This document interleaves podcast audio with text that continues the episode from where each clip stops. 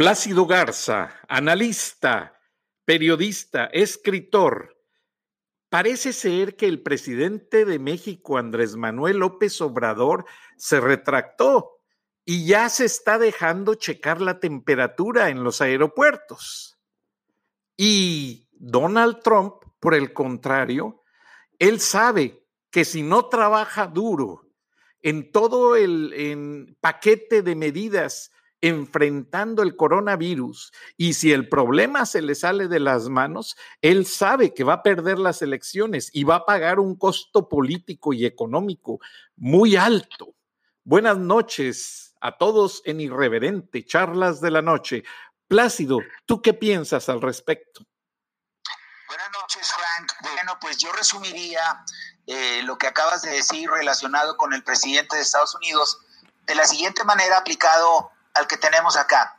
Eh, yo cada vez me convenzo más de que en vez de un dignatario que gobierne desde el Palacio Nacional, hay un chamán fugado del zócalo que con incienso, saumerio y artilugios irresponsablemente está jugando a ser líder de nuestro país. ¿Por qué digo todo esto? Bueno, pues porque en la, en la última conferencia mañanera, que le llaman extraordinaria porque Ahora en sábados también lo tenemos al aire desde las 7 de la mañana. Eh, el presidente López Obrador dijo que eh, se van a contratar todos los especialistas en el manejo de la pandemia del coronavirus que sean necesarios. El, el stock, por así decirlo, que se tiene en México de especialistas en materia neumológica para atender este problema es de mil. O sea, tenemos en México mil especialistas. Y el mismo presidente dijo que se necesitan diez veces más ese número. Entonces, aquí hay un problema importante que nos habla del chamanismo que, que está instalado en Palacio Nacional, haciéndola de presidente. Eh, acá tenemos un problema bastante grave relacionado con los materiales, los equipos, el atuallamiento, todas las instalaciones que necesitan los médicos para poder atender a la oleada creciente de contagiados de, esta, de este virus.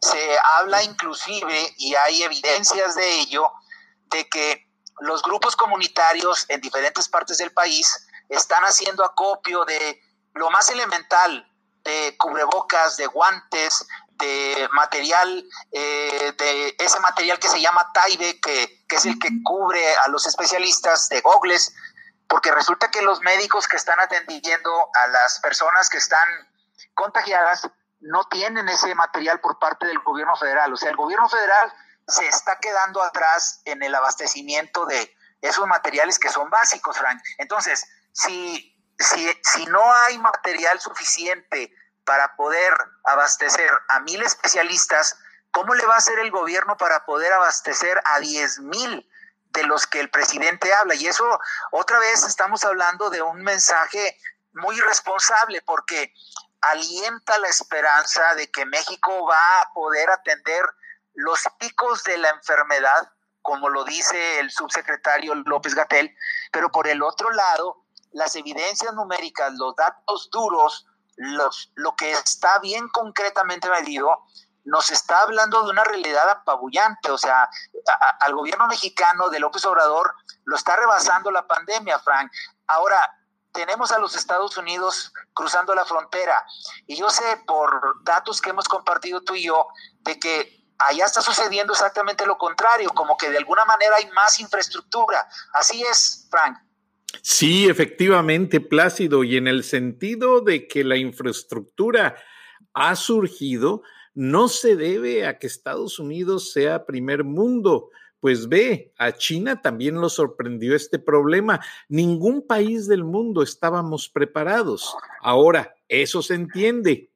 Pero aquí el presidente Trump ha dicho, Yo soy el presidente, soy el comandante en jefe y tengo la, autoridad que me dio el pueblo para actuar y gobernar para el pueblo. Esto no es para mí, porque lo han cuestionado mucho si, si todas las acciones que él viene haciendo son de campaña para reelegirse. Tú sabes, en noviembre hay elecciones. Y Donald Trump dijo abruptamente al reportero que preguntó eso que la pregunta no tenía contexto que él no iba a hablar de la campaña en este momento y que lo que le interesaba es que no hubiera muertes y que no crecieran los contagios. Entonces, ¿qué pasó? Lanzó iniciativas simultáneas, como ya te dije, mandando investigadores del FBI para checar a la gente que estaba monopolizando artículos básicos. ¿Cuáles eran? Agua embotellada, papel sanitario, alimentos y ciertos productos más. Los pararon. Llegaron el FBI a las bodegas en Nueva York y varias ciudades y los responsables no tuvieron otra alternativa más que regalar los productos a la gente, porque el presidente estaba tan molesto que iban a aplicar todo el peso de la autoridad, como él dijo, para defender a la gente. Subsecuentemente, le hizo un llamado a Jeff Bezos de Amazon y le dijo, tú me anuncias acaparadores en tu, en tu servicio de venta en línea y yo mando cerrar Amazon con una investigación federal. Y los americanos se quedaron abruptos. Eso por un lado. Por el otro, ayer te dije el caso de la empresa 3M una empresa que produce todos los tapabocas y muchos artículos para proteger médicos y enfermeras en casos de los eh, cuartos de emergencia. ¿Qué pasó? Ellos tienen la principal planta en China y en China lo que determinaron es que tenían que vender a otros países la producción porque estaban más necesitados.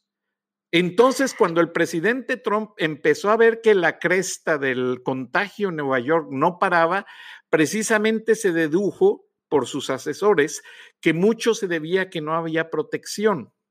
Pues de inmediato obligó a la empresa 3M a empacar millones de cubrebocas y artículos para destinarlos a Estados Unidos. Y la casa matriz de 3M está en Minnesota.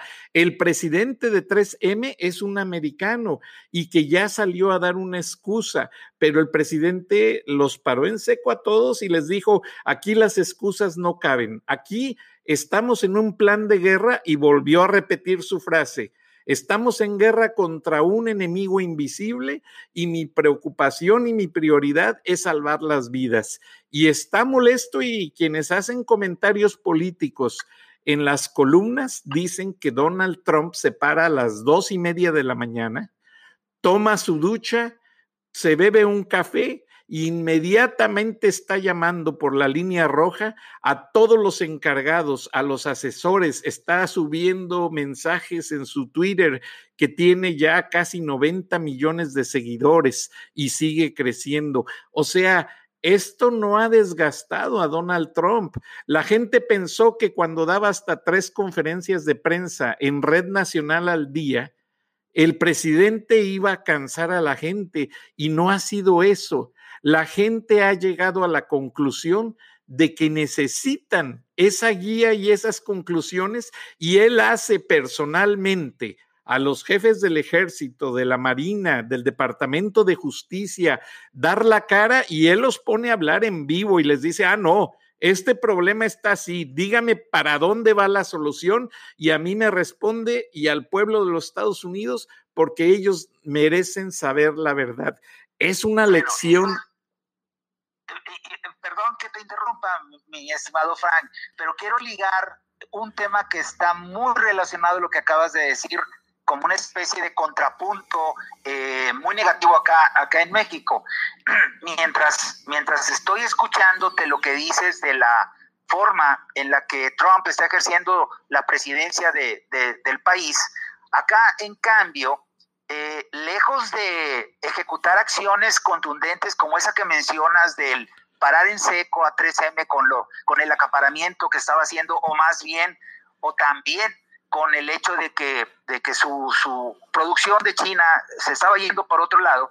Aquí en México, después de que el presidente anunció lo de los mil especialistas que están actualmente en servicio y que se necesitan diez mil, enseguida vino su acostumbrado y esperado ataque en plena tregua sugerida por él mismo, o sea, no para con los ataques. Él eh, le propuso al expresidente Calderón una tregua, eh, Calderón se la aceptó, pero el que la está rompiendo todos los días con los ataques reiterados es el presidente López Obrador, porque fíjate lo que dijo, eh, él se refirió a todos aquellos que siguen defendiendo el modelo inhumano cuyo propósito es el individualismo, que están sacando provecho personal mediante el saqueo, la producción, el acaparamiento. Pero esas son amenazas, Frank, a diferencia de lo que te acabo de escuchar en el caso de Trump. Trump no está amenazando. Según lo que tú estás reportando, él está tomando acciones y aquí en México no se ven esas acciones por ningún lado. Es arenga ideológica, es populismo y a diferencia de lo que acabas de plantear de cómo Trump paró en seco también la pregunta de uno de los periodistas en donde eh, le hacía ver que estaba en plena campaña para la, para la reelección.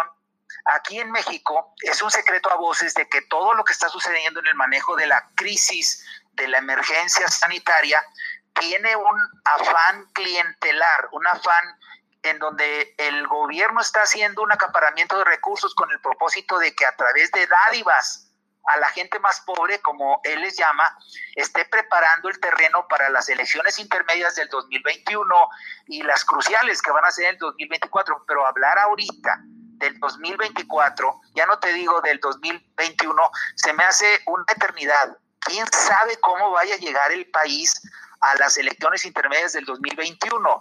Es, es de todos sabidos, lo hemos analizado aquí, que la economía mexicana llegó a la pandemia con un crecimiento negativo del su Producto Interno Bruto, a diferencia de los países europeos. Entonces, ahora la emergencia sanitaria nos está poniendo en el lugar que nos corresponde en el contexto mundial respecto a la situación de nuestra economía.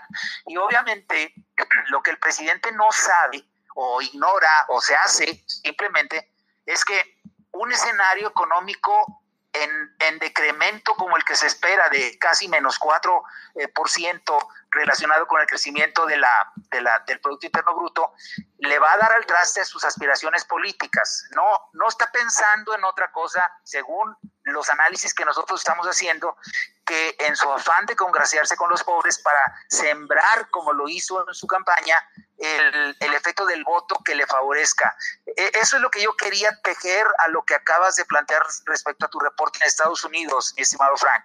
No, y gracias por hacernos entender el contraste de lo que sucede en México, porque como sabes, pues tenemos eh, ya casi más de 50 millones de mexicanos viviendo en este país, entre documentados e indocumentados, pero somos una fuerza, por un lado, y tenemos un poder de decisión, porque muchos votamos todavía en México o desde los consulados y quienes pagamos o mandamos dinero a nuestras familias, tenemos un poder de decisión en México. Y obviamente que así ah, como a los millones de coterráneos que yo tengo acá en los Estados Unidos, nos interesa mucho que si manda uno dinero a las familias, que las cosas funcionen, pues de una manera eficaz y segura.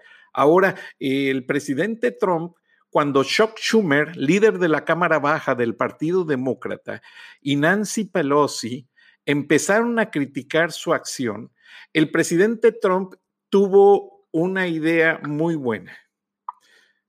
Le dijo a la prensa, los voy a dejar hablar, porque lo que hablan es no para atacarme a mí, sino para boicotear a los mismos norteamericanos.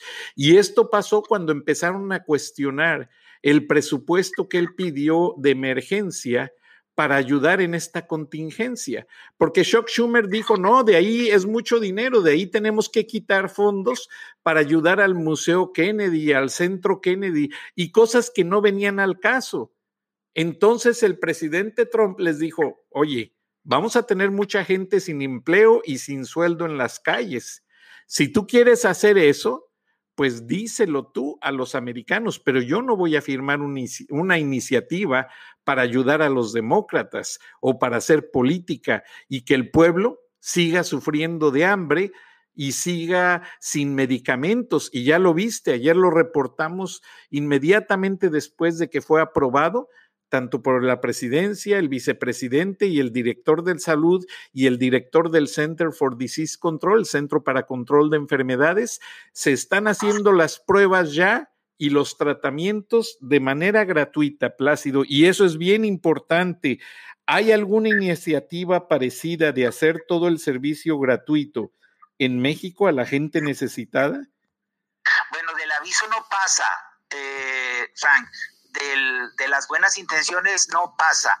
Eh, eh, del mensaje que López Obrador todos los días está saturando los medios, no pasa. O sea, se está hablando de que las pruebas van a ser gratis, de que los hospitales tienen los reactivos, pero la realidad es que hay un déficit en hospitales públicos y privados.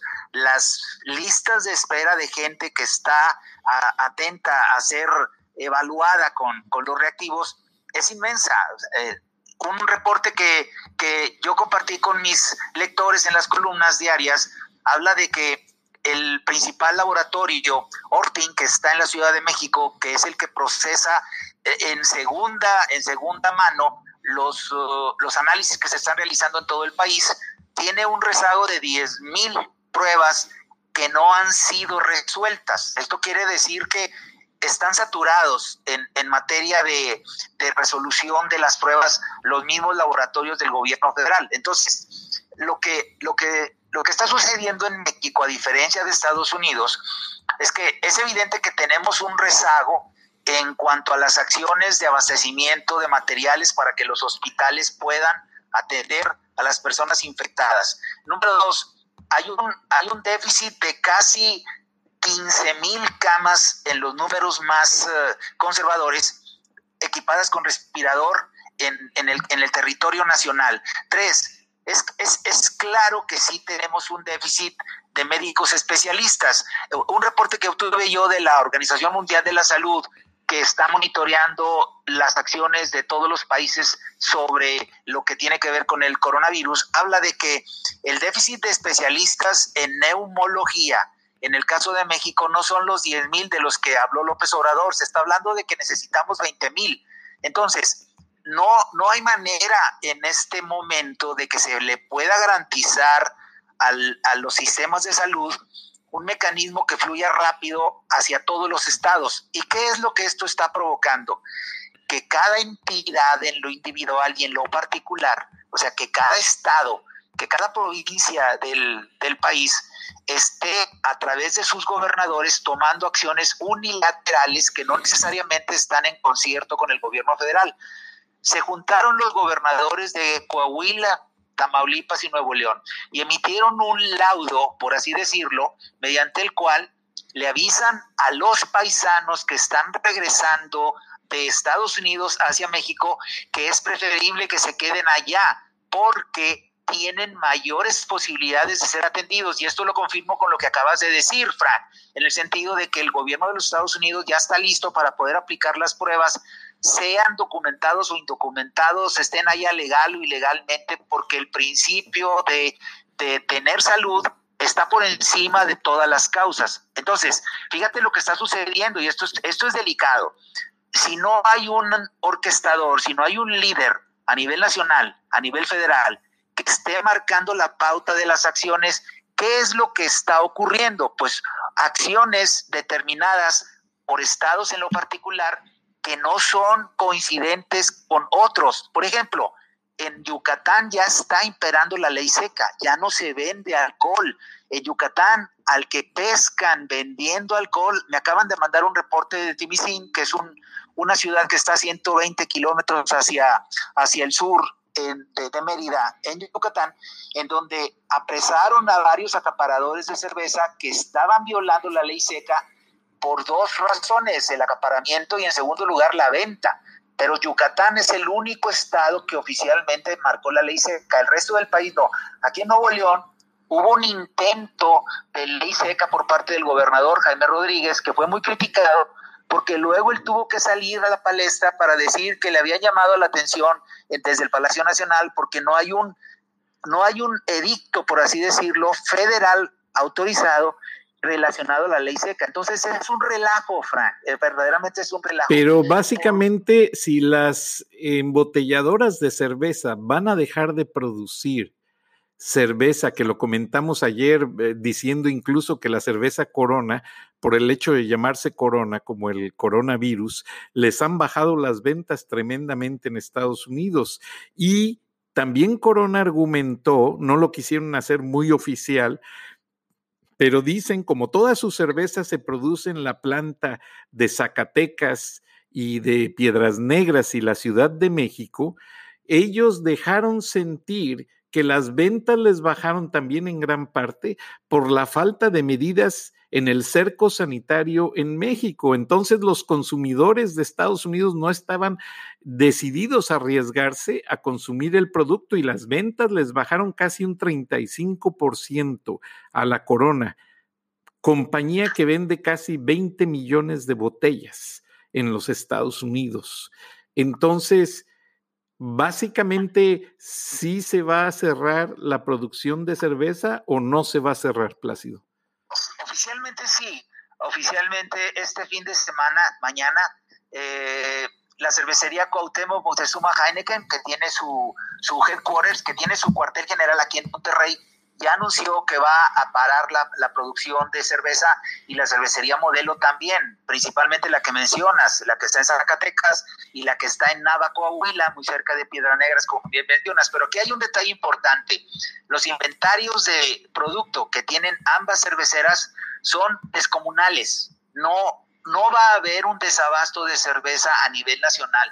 Eso yo lo confirmé directamente en dos llamadas que hice a funcionarios de muy alto nivel, directivos de muy alto nivel, de las dos cerveceras. Hablé con tres y dos de ellos, el tercero no quiso opinar, pero dos de ellos me dijeron, mira, ¿puede la planta productora parar completamente sus operaciones durante tres meses y el país no se va a quedar sin cerveza?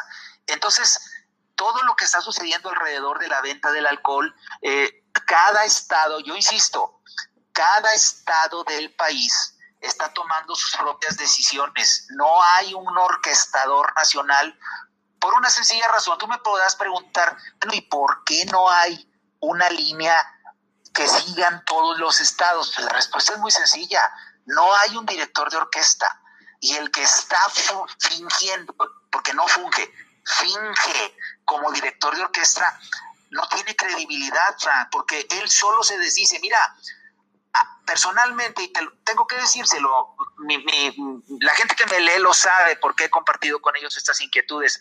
A mí mínimo cinco, seis amenazas me, me llegan por día y generalmente son de gente que está conectada con el sistema de repente uno que otro que está conectado con los empresarios a los que no les gusta que yo diga que no hay liderazgo empresarial, pero lo voy a seguir diciendo. Entonces, esas amenazas van enfocadas directamente a la línea que estamos manejando en este programa y yo en mis columnas relacionada a un solo factor. El país no tiene liderazgo político y el país está quedando corto en el liderazgo empresarial que tradicionalmente existía en México. Tú lo sabes, o sea, los grandes empresarios de hace 20, 30 años de alguna manera se dieron la batuta a las nuevas generaciones y estas nuevas generaciones se han vuelto egoístas, esa es la verdad. Están defendiendo sus propios intereses, o sea, no quieren salir de su zona de confort, están recluidos en sus palacios y no quieren darse cuenta de que hay 5 millones de micros y pequeños empresarios que no van a aguantar la cuarentena, van a tener que cerrar. Entonces, ¿Qué está pasando en México? Pues un desconcierto. Y, la palabra desconcierto habla de que cada quien toca el son que cree que debe de tocar. No hay director, no hay líder. Frank, es muy triste, pero es, pero es la realidad. Ay, Plácido, me pesa mucho lo que acabas de mencionar. Plácido, ¿te han censurado los, algunos de los 52 medios que te publican? me estás haciendo una pregunta muy comprometedora, Frank. Eh, sí, la respuesta es sí, y yo se los he dicho, sí, sí, de repente hay cosas que no les gustan, hay, hay, hay temas que no les gustan como los abordo. Me como que, dame un ejemplo, dame un ejemplo. En, en, este momento es un poquito delicado el asunto, porque de alguna manera ellos me están abriendo las puertas de sus bellos para que yo divulgue mi sentir y, y, y, tengo que valorarlos. ¿Por qué? Porque también reconozco que cada uno en su, en su rol pues tiene sus intereses que defender y a mí me dejan escribir porque felizmente la gente me lee, eso es importante. Entonces, yo, yo creo que yo creo que todo esto va enfocado a una sola dirección.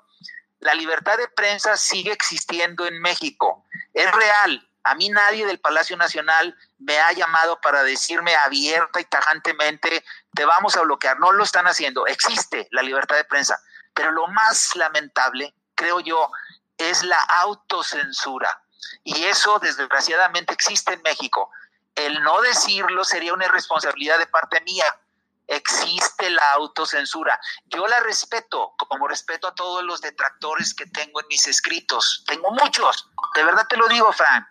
Pero pues el respeto de alguna manera no significa que no tenga yo que decir lo que tú en este momento me estás preguntando. Y en aras de decirlo así irreverentemente, contesto, sí, es real, pero yo de alguna manera entiendo las reglas del juego y mientras me dejen decir las cosas eh, que yo digo, mira este programa, lo tenemos que estar produciendo desde Estados Unidos precisamente para evitar la tentación de los sistemas de inteligencia a nivel nacional mexicano de que algo nos hagan.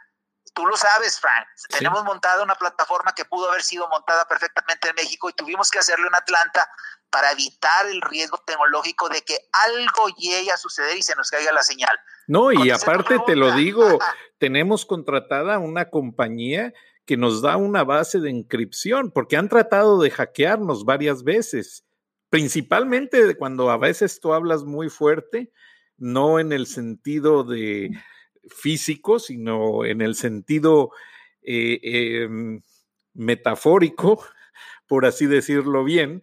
Eh, eh, noto aquí, me llaman los técnicos y, me dicen, entonces tenemos que realmente ver que el programa ha llegado a una dimensión, pues ayer te mandé imágenes, nos escuchan en, en Rusia, traducido, subtitulado, nos escuchan en Rusia, Plácido. Entonces, eso tiene un significado de que lo que haces es un periodismo honesto y limpio. Y aquí nunca vamos a censurarte porque los dos trabajamos muy duro para la verdad y para la gente. Ahora tienes mucha razón en reconocer a los medios, muchas veces porque tú sabes, yo trabajé en México en periódicos, en rotativos y en las épocas difíciles. Y muchas veces no era que no te quisieran a ti, sino que era el círculo empresarial junto con el círculo del gobierno eh, que tenían una base de control. Y de repente eran las 11 de la noche y no te llegaba el papel. Y mira que el, el dueño del periódico era el Grupo León, un grupo de empresarios que puso a, a, don, a, don, a don Botas en, Los Pinos, o sea, estaba don Antonio Lomelí, Felipe Pablo Martínez Treviño, dueño de la Émico, y este Carlos Medina Plasencia, y estaba muy dura la situación porque aparte, paralelamente, eh, querían que el ex regente de la Ciudad de México, Ramón Aguirre Velázquez, quedara en la eh, gobernatura de Guanajuato cuando no fue así, por un periodicazo del Wall Street Journal independiente, se paró completamente la elección y tuvimos que tener dos gobernadores interinos prácticamente back to back.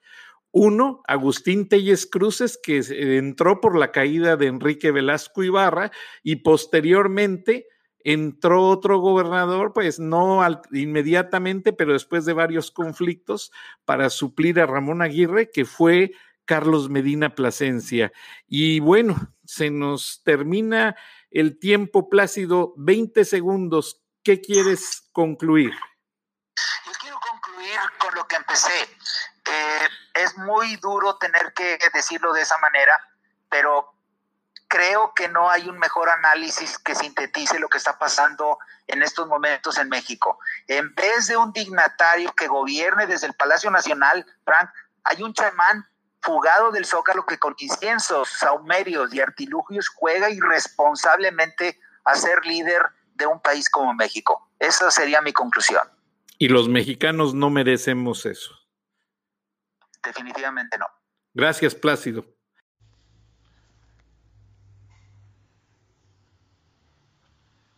Irreverente. Charlas de la noche con Plácido Garza y Francisco Durán Rosillo.